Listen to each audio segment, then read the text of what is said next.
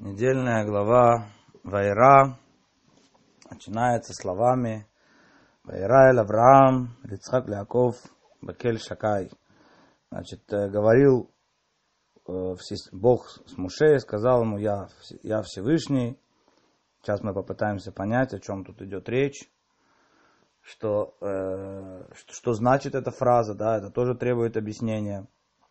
И говорит ему, я Всевышний, и открывался я Аврааму, Ицхаку, Якову именем Бог, но, но своим четырехбуквенным именем Ютке Вавкей не открылся. И, как мы сказали, да, что требуется понять, что вообще это за фраза, и что Всевышний хочет сказать, это, и почему он не открывался, что, что, он, что это означает. И Раши говорит о связи начало этой главы напрямую связано с концом предыдущей. О чем говорилось в предыдущей главе? В предыдущей главе говорилось о том, так она заканчивается, что после долгих споров и уговоров, э, когда Моше наконец соглашается прийти в Египет, он приходит в Египет и, э, значит, э, говорит фараону, выполняя свою миссию, говорит фараону, отпусти народ мой, и все, так сказал Всевышний, чтобы они служили мне. Да, напомним, что речь идет только о трех днях э, похода в пустыню, чтобы сделать, э, принести там э, жертвы и служить Всевышнему. И фараон на это отвечает, что почему, значит, народ, почему вы задаете такие вопросы, что у вас вдруг за странные желания, что у вас за странные... Скорее всего, у вас много свободного времени, раз вы задаете такие странные вопросы, такие странные у вас желания, значит, слишком много свободного времени у вас да, появилось. Скорее всего, это ваша инициатива прийти, да, то есть это инициатива народа. Вдруг вы вспомнили о каком-то служении, о каком-то Всевышнем, который у вас есть какой-то обычай, решили вы пойти в пустыню и служить ему. Слишком много свободного времени, и, э, значит, идет приказ не давать соломы, а норма кирпичей должна быть прежняя, и, соответственно, с этим работа э, очень, э, работа ухудшается. И Муше тогда приходит к, к, к Всевышнему и обращается к нему и говорит, зачем ты сделал зло народу этому? Да, зачем ты послал меня? То есть реально стало хуже. Реально стало хуже. После того, как ты меня послал, стало только хуже. И Всевышний ему отвечает, э, сейчас ты увидишь, что я сделаю. Что я сделаю с этим. Потому что я заставлю фараона отослать этот, э, выслать народ. Значит, я его заставлю. Ну, естественно, возникает вопрос, в чем, что, что за ответ дает Всевышний. Да, мы еще говорим про конец прошлой главы. Что значит, сейчас ты увидишь? Ну, можешь показать, Э, это, как говорится, последнее китайское предупреждение, да, ну, сказал сразу с самого начала, сделай, да, э, нужно было, нужно довести до конца, сделай, почему действительно после того, как приходит Муше, становится только хуже, и это Муше вроде бы задает резонный вопрос. Более того, там Раши говорит, что за то, что ты спрашиваешь, за то, что ты спросил этот вопрос, Ата-тире, теперь ты увидишь, это не просто, что теперь ты увидишь, да, что сейчас я сделаю, а Всевышний говорит, теперь ты увидишь то, что а, я сделаю, но ты не увидишь то, что я сделаю при входе в Израиль. То есть ты не удостоишься увидеть, э, не удостоишься вести этот, этот народ в Израиль. И здесь первый раз говорится Муше, что он не войдет в Израиль, что он не доведет свою миссию до конца. И, собственно говоря, э, да, у нас там есть, все знают, что Моше не, не зашел в Израиль, потому что он э, э, ударил по скале, а не говорил. Но это было как некое действительно проявление, и здесь была какая-то одна, одна тема в этом. И вот мы сейчас попытаемся это понять, что же здесь говорится. И глава продолжается, и вот эта глава, наша глава, она уже как бы продолжает с того места, где Э, закончилось предыдущее. И говорил Бог с Моше, Бог сказано имя Элуким, а имя Элуким это имя Гвура, говорит Раши, э, имя строгости, имя суда, говорил с ним строго. То есть это продолжение того самого разговора, что И говорит он, я открывался Аврааму, Ицхаку, Якову. Я открывался им именем Шиндалит Ют. Это имя, Шиндалит Ют, это имя некого ограничения. Шиндалит Ют, Ше Амар Леоламо Дай, который сказал миру, хватит. Как, то есть ограничил распространение мира. Это имя ограничения, это имя, каждое имя, оно соответствует какому-то качеству Всевышнего. В данном случае Кабале известно, что имя Шиндалит Ют соответствует качеству Есод, а Есод это, в принципе, э, главное, Есод это умение, э, качество ограничения, да, и э, говорит Раши, что значит я им открывался этим именем, а именем четырехбуквенным именем, именем собственным, как оно называется в Кабале, имя собственное, я им не открывал, ленно дателяем, не то, что они не знали, но я им не открылся до конца, что я пообещал и не выполнил. Да, и, то есть, что хочет сказать, что, что хочет сказать здесь Всевышний? Во-первых, давайте зададим еще один вопрос такой, что значит пообещал и не выполнил? Мы что говорим э, о, о обычном человеке, мы говорим, даже, даже человек понимает, что обещание нужно выполнять. Тем более, когда мы говорим о Всевышнем, то значит пообещал и не выполнил. Отлично. Всевышний говорит, я пообещал, но я не выполнил. Что, что, что это такое? Да, и тем не менее, это вот жалко, да, пропали працы, так, он, так говорит Всевышний, так Раша комментирует. Пропали працы, где працы? Они не спрашивали вопросов. Что это значит? Мы когда-то говорили, что понятие испытания включает в себя, есть несколько критериев, что не каждая вещь считается испытанием. Один из критериев того, что считается испытанием, это то, что человек – Э, мало того, что он проходит это на уровне действия, да, то есть он правильно проходит на уровне действия, он еще целостен в плане душевном, то есть он э, не задает вопросов. Приведем один из ярких примеров испытания Авраама. Всевышний говорит Аврааму, иди, уходи из своей страны, из своей земли, в ту землю, которую я э, укажу тебе. Да? И это считается одним из испытаний Авраама, говорит, что это первое испытание. Да, то есть э, э, Всевышний пообещал, говорит, иди в Израиль, все брось, 75 лет, возраст почтенный, да, все брось, брось учеников, брось э, ту школу, которая здесь у тебя была, да, которую он создал, все брось, и ты пойдешь, и я тебе обещаю, как Раша там объясняет, и я сделаю тебя, все, что я, там, там у тебя будут дети, там у тебя будет, э, там у тебя будет богатство, и там там все будет хорошо, приезжай, пойди за мной. Ну, Авраам все бросает, идет, приходит в землю Израиля, первое, что написано в Торе после этого, и был голод в той стране. То есть, как минимум, можно было задать вопросы, как можно было, можно было бы спросить Всевышний, а, а как оно? Не ты ли мне обещал? Авраам молчит. Он идет после этого, спускается в Египет, не задавая вопросов. Там Сару забирают к фараону. Это тоже испытание Авраама. Испытание в чем? Испытание в том, что ну, нужно было, можно было бы, да, как минимум сказать Всевышний, ты где, ты же мне обещал, я все бросил, я пошел, пошел голод. Авраам принимает это все, молчит, не задает вопросов. Вот это качество не задавать вопросов и принимать, да, Йосеф, которого братья продают в рабство, молчит, не задает вопросов, выстаивает тяжелейшее испытание э, с женой Патифара, да, написано целый год. После этого ожидалось бы, что, я думаю, что можно было ожидать Юсефу, ну, Всевышний придет, Йосале, можно пожать твою мужественную руку, молодец, ты выстоял в этом испытании, вот тебе награда. Он получает 12 лет тюрьмы. И Мидраж говорит, что 12 лет он танцевал и пел перед Всевышним в радости. То есть не задавать вопросов. И тут Моше задает вопрос, почему ты сделал зло этому народу, почему ты меня послал? Стало хуже, ты меня послал, стало хуже. Вопрос резонный, вопрос резонный. Говорит Всевышний, ты задаешь вопросы. Ты не дотерпел до конца. Это качество нетерпения, недоведения до конца проявилось в тебе. Да, опять, конечно, мы говорим о Мошерабейну, да, это мы понимаем – о величайшем учителе, о величайшем пророке, о том, это все нужно вынести за скобки. Да, о том, кто сказано Бехоль Бейтин Эману, и, и в чем-то он был выше працев, и не было подобного Муше, и это все, да.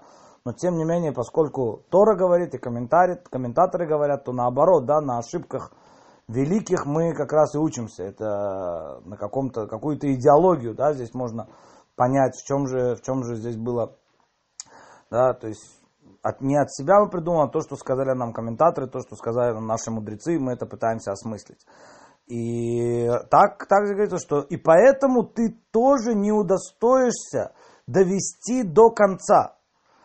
То, что, то, что э, ты начал, если бы ты не задавал этого вопроса, ты бы смог довести до конца, это было твое предназначение. Но ты не доведешь до конца, и поэтому там и это то же самое было на э, грехе, то есть это то же самое, как было у Сары, да, почему Сара, она умерла, как известно, когда было жертвоприношение Ицхака. Она не удостоилась увидеть окончание, как переворачивается, тьма превращается в свет, как это все переворачивается. Почему? Потому что тогда она смеялась, да, как написано, смеялась, э, э, внутри не поверила до конца, то есть она не удостоилась увидеть истинного смеха, не дожала до конца, поспешила вначале, так говорят э, выражение наших мудрецов, бзизут эм коль хатат, поспешность мать всех грехов. Да? То есть если человек поспешил, да, из-за поспешности согрешил Адам, из-за поспешности согрешили сыновья Израиля с тельцом, из-за поспешности грешил царь Давид, так сказано, Руя и та Батшева для Давид Мишештаме Брешит. Уготовлена была Батшева для Давида с шести дней творения, но съел он незрелый плод. Поспешил, не, не дотерпел, и поэтому не удостоишь самое здесь Муше. Он спрашивает вопрос, он не дотерпел, он не принял. Вот это испытание, говорит Всевышний, где працы? Жал, жалко, что нет працев. Працы не задавали вопросов. И также ты, говорит он, поскольку ты здесь не дотерпел и задал вопрос, ты также не сумеешь довести свое дело до конца. Ты должен был вывести из Египта, должен ввести их в землю Израиля. И то есть то, что там случилось потом на Меймерева, на, со скалой, это в принципе реализация того же самого качества, некой поспешности, которая произошла и которой не, не дожали, не довели до нужного уровня. Да, то есть это уже залог этому, э, начало этого было положено уже здесь. Теперь давайте поймем, что же Всевышний говорит, что я открывался им вот этим именем, но я обещ, обещал, но не выполнил. И это на самом деле та же самая тема. Что значит обещал, но не выполнил? Э, когда идет спор между пастухами Авраама и пастухами Лота, да, написано, что был спор между ними. В чем был спор? Главе Лехлеха еще. Спор был такой, что пастухи Авраама говорили, что нельзя пасти свой скот на чужих полях. Это чужие поля это воровство. Да, э, пастухи Лота говорили, подождите, Всевышний обещал эту землю. Когда Всевышний обещает, это считается как будто бы уже выполненным. Все. Это же не человек обещает. Когда Всевышний обещает хорошую вещь, то она точно будет. Плохая вещь, она может еще измениться, так написано. Про плохое пророчество может измениться. Хорошая вещь, оно, хорошее пророчество, оно уже не идет. Всевышний обещал. А единственный потомок наследник Авраама это Лот, значит, можно пользоваться всем. Да, все, все можно уже брать. А что же считал Авраам? Авраам считал, что да, конечно, Всевышний обещал. И когда Всевышний обещает, уже начало положено. Уже, в принципе, это все равно как сделано. У Всевышнего нет различия между потенциалом и реализацией. Но в материаль... до материального мира это еще не дошло, не дожалось, не, не спустилось в материальность. И поэтому, вот, когда есть противоречие между потенциалом, между обещанием, между духовной, да, какое-то это, и э, реализацией тем, что видят глаза, есть э, два варианта, как на это реагировать. Да, то есть э, и два неправильных варианта. Первый неправильный вариант, человек закроет глаза на, на то, что сказано в духовности. Всевышний обещал, говорит, что даст мне эту землю. Всевышний сказал, что будет хорошо. А, а, мы, а мы не видим, что хорошо. Значит, Всевышний говорит неправильно. Значит, пророк ошибся. Это еретичество. Да? Это неправильная реакция. Есть другая неправильная реакция. Есть, когда человек закрывает глаза на реальность Он говорит, раз написано так, раз сказано так, все так и есть. А реальность нам не говорит другое. А мне не интересна реальность, я закрою на нее глаза. И это тоже неправильная реакция. Вот правильная реакция – это уметь жить в парадоксе, довести парадокс до конца. Когда-то он раскроется.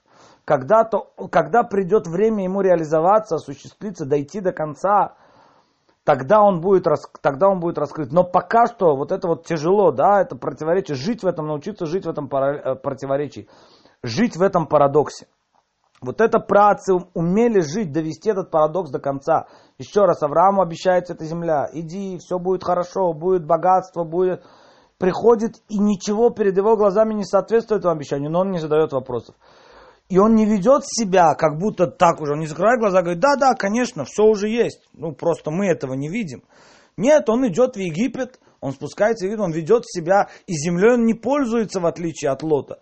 Почему? Потому что, говорит Всевышний, я обещал, но не выполнил. На, на духовном уровне это все уже осуществлено.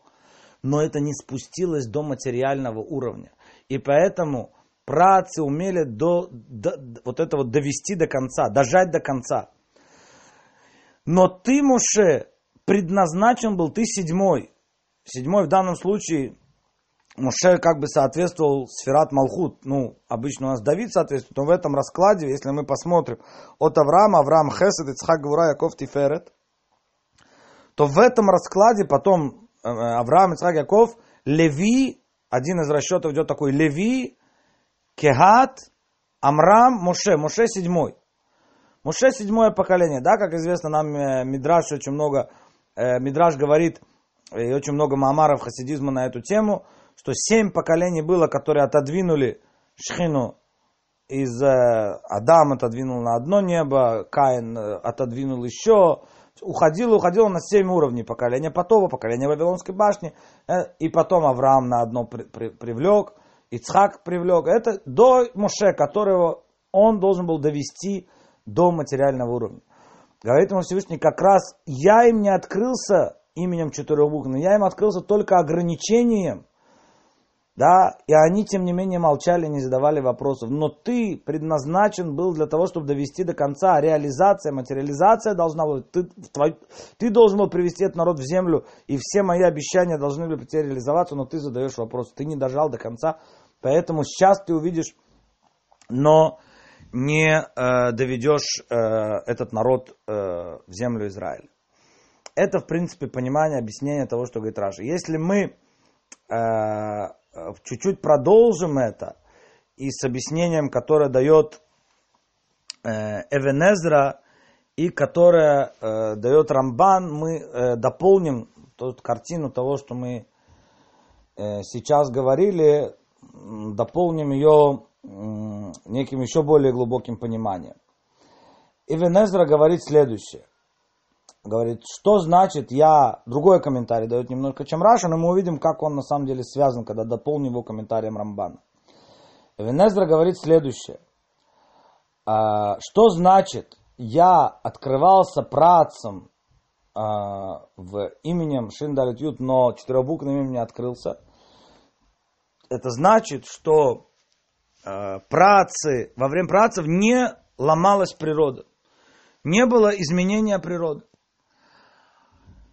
Да, мы можем вспомнить, что были некоторые вещи, ну, например, война четырех царей. Да, там было явное изменение природы. Но обычно в личной жизни не было изменения природы у працев. Но сейчас, если мы вспомним тоже прошлую главу Шмот, где Муше говорит э, Всевышнему, когда они спросят меня, какое его имя, что я скажу им.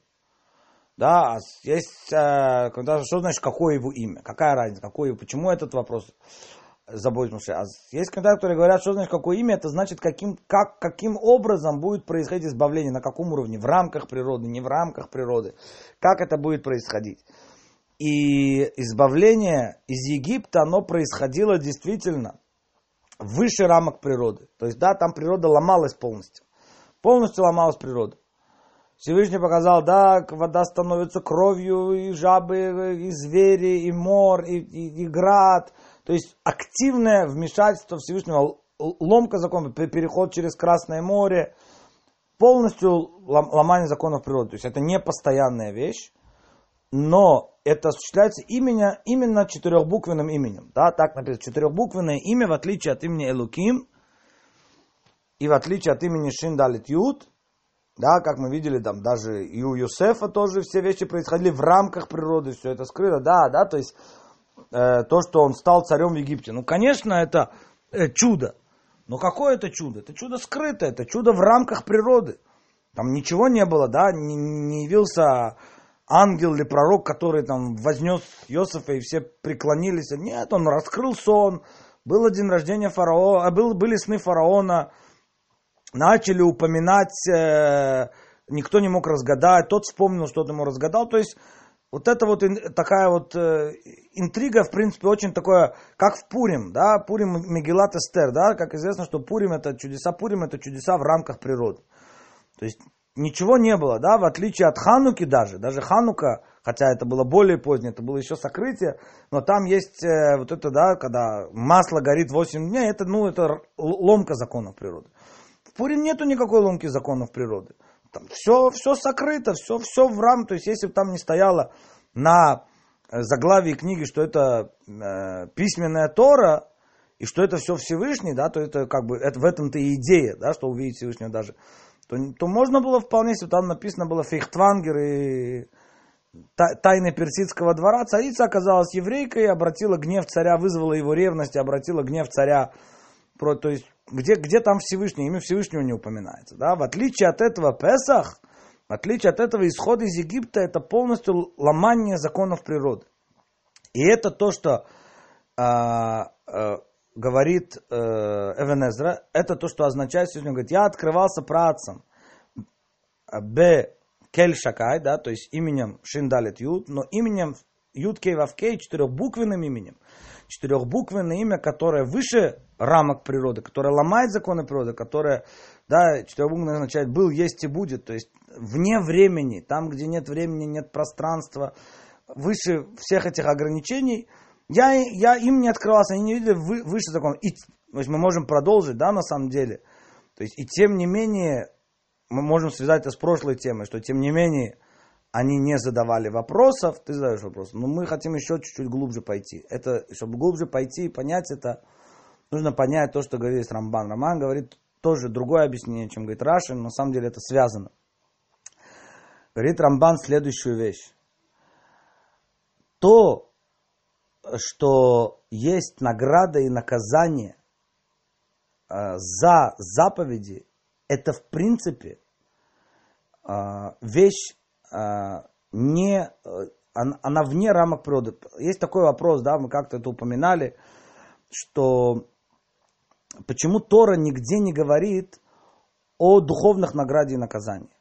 Да, везде сказано, что есть э, материальное, будете служить Всевышнему, как мы в Шма Исраиль говорим, будет дождь вовремя, и э, там, значит, будет еда достаточно, да, то есть вроде бы человек приходит в синагогу и говорит, а что мне будет, что будет, когда я буду выполнять заповеди? Ну, как бы ожидается, как минимум, сказать, будет будущий мир, Ганеден, а ему говорят, у тебя будет хороший счет в банке. Да? Как, почему Тора говорит только о материальном награде и наказании? Да? А если не будете служить, я вас изгоню с этой земли, то почему не сказано ничего о геноме в Торе, ничего не сказано. А здесь разные ответы на этот вопрос, но один из ответов, это то, что говорит Рамбан, что духовные награды, наказания – это вещь естественная. Как можно отплатить? Да, что, сколько стоит заповедь тфилин? Как наградить заповедь? Ты одел тфилин, что, как, как тебя наградить? Сколько стоит? 100 долларов, 1000 долларов, 10 тысяч долларов. Как можно измерить материальностью духовные вещи? Награды и наказания, духовная награда и наказание, это вещи естественные, про них и говорить не надо. А вот то, что есть материальная награда и наказание за заповеди, вот это вот на самом деле чудо. Связь Бога с миром, вот это вот чудо. Говорит Рамбан, это то, что здесь происходит, это то, что начинается при выходе из Египта, а выход из Египта, он связан, это предпосылка, это начало, в общем, дарования Торы – и это поколение, которое принимает Тору, да, который после исхода, через 50 дней будут стоять на горе Сина и станут пророками, и там будет величайшее открытие. Что это означает величайшее открытие? Раскрытие Всевышнего. Что произошло на горе Синай? Авраам учил Тору. Авраам даже исполнял Тору. Что произошло на горе Синай? Авраам исполнял Тору, но это не дошло до материальности. Не было связи Торы с материальным миром. Что произошло на горе Синай? Что духовность связалась с материальностью.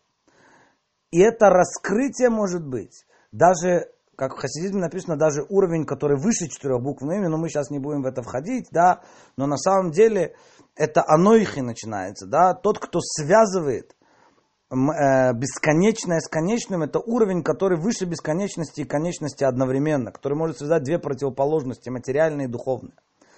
Это то, что говорит Всевышний Моше. Ты, Моше, должен привести их к дарованию Торы. Працам я не открывался этим уровнем.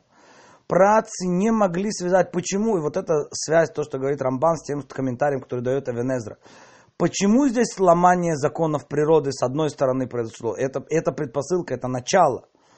Начало исхода из Египта, это четырехбуквенное имя, это ломание законов природы, потому что в, в исходе из Египта, для чего нужны были эти чудеса? Тоже есть вопрос, да? Захотел бы Всевышний, ну вывел бы евреев, о, такая проблема для него.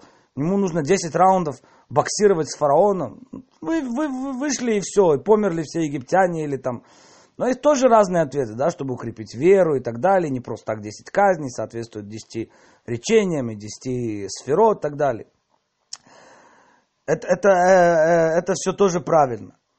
Но одно из объяснений, которое то, что здесь э, говорит, если мы свяжем комментарии Ивенезра и комментарии Рамбана, это показать, здесь начало идет, ломание законов природы что Всевышний начинает проявляться в природе, связь материальности и духовности.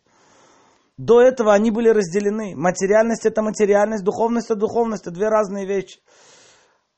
За материальное получаешь награду в материале. Да, Авраам, працы это начали. Працы начали притягивать, как мы сказали. Авраам был первый, кто начал исполнять Тору. Ноах учил, Авраам начал исполнять. Они начали притягивать к материальности. Авраам притянул на один уровень, Ицхак на второй. Но окончательно дойти до самой материальности, связать материальное и духовное, это еще не было. Это то, что говорит Авенезра. Не было у працев ломания законов природы. И это то, что говорит Рамбан.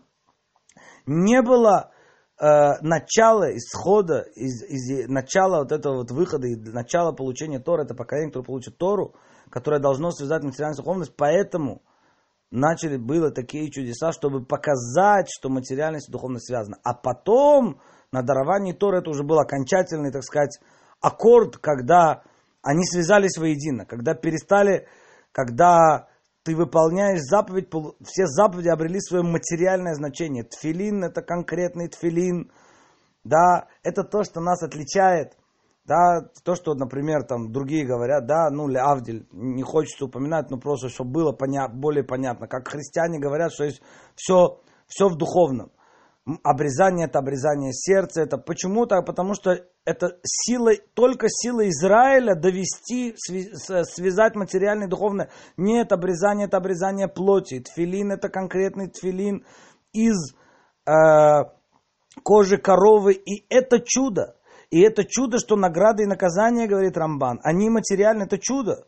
Как, как можно быть, что за, за, за тфилин ты получаешь материальную награду и наказание? Как, как это можно измерить? Нет, в этом-то есть чудо, в этом проявляется Всевышний. И если мы свяжем это с тем комментарием, который говорит Раши, то, с чего мы начали, то у нас получится единая картина. Говорит Всевышний Муше, да, ты был призван тебе я раскрылся, и ты был призван довести до последнего уровня, связать материальность духовно. Тебе открылось больше, чем открылось праца. Ты должен был довести до конечной материальности. Но поскольку ты спрашивал, ты не дожал до конца, то Тору ты приведешь в этот мир. Да, ты сумеешь вести, но довести до конечной материальности. А где конечная связь материальности и духовности? В земле Израиля, потому что на самом деле предназначение, конечно, это единый народ на своей земле, и только на земле Израиля есть истинное выполнение заповедей, ну, как минимум, все, что связано с землей, а есть комментаторы, которые говорят, что и больше, даже, даже обычные заповеди, даже заповедь Филин и Цицит в земле Израиля, она по-другому звучит, да, чем, э, чем э, вне земли Израиля. Э, только ты должен был это сделать, ты должен был связать, но поскольку ты не дожал, то ты, ты, ты, ты не сумеешь и э, дожать там. И это, собственно говоря, смысл того, что того греха, э, ну, грех, опять, когда мы говорим, Мушарабейну язык не поворачивается, сказать, той, той ошибки, то, что случилось, когда он ударил по скале, если бы он говорил со скалой, это проявило бы намного большую связь материальности и духовности. Да? Но поскольку этого не... То есть вот это вот сам, тот же самый смысл. Поскольку он ударил, он, он не проявил это до конца, и поэтому он не зашел в землю Израиля. Получается, что все вот эти комментарии, они как бы являются единой, единой, единой темой. Вайра, и открылся Авраам Яков, я начал им открываться. Но открылся им на определенном уровне. Я не довел это до конца. В духовности все было, все получилось, все уже реализовалось в духовности, но до материальности это не зашло. Ты, Моше, должен был свести это на материальный уровень. Ты начнешь это делать ты покажешь те чудеса, которые будут, ты начнешь показывать вмешательство Всевышнего в природу, ты будешь соединять материальное и духовное, и ты даже даруешь Тору. Но до конца, до земли Израиля ты не дойдешь, потому что задавал вопросы. Сегодня все. Спасибо за внимание. Всего доброго.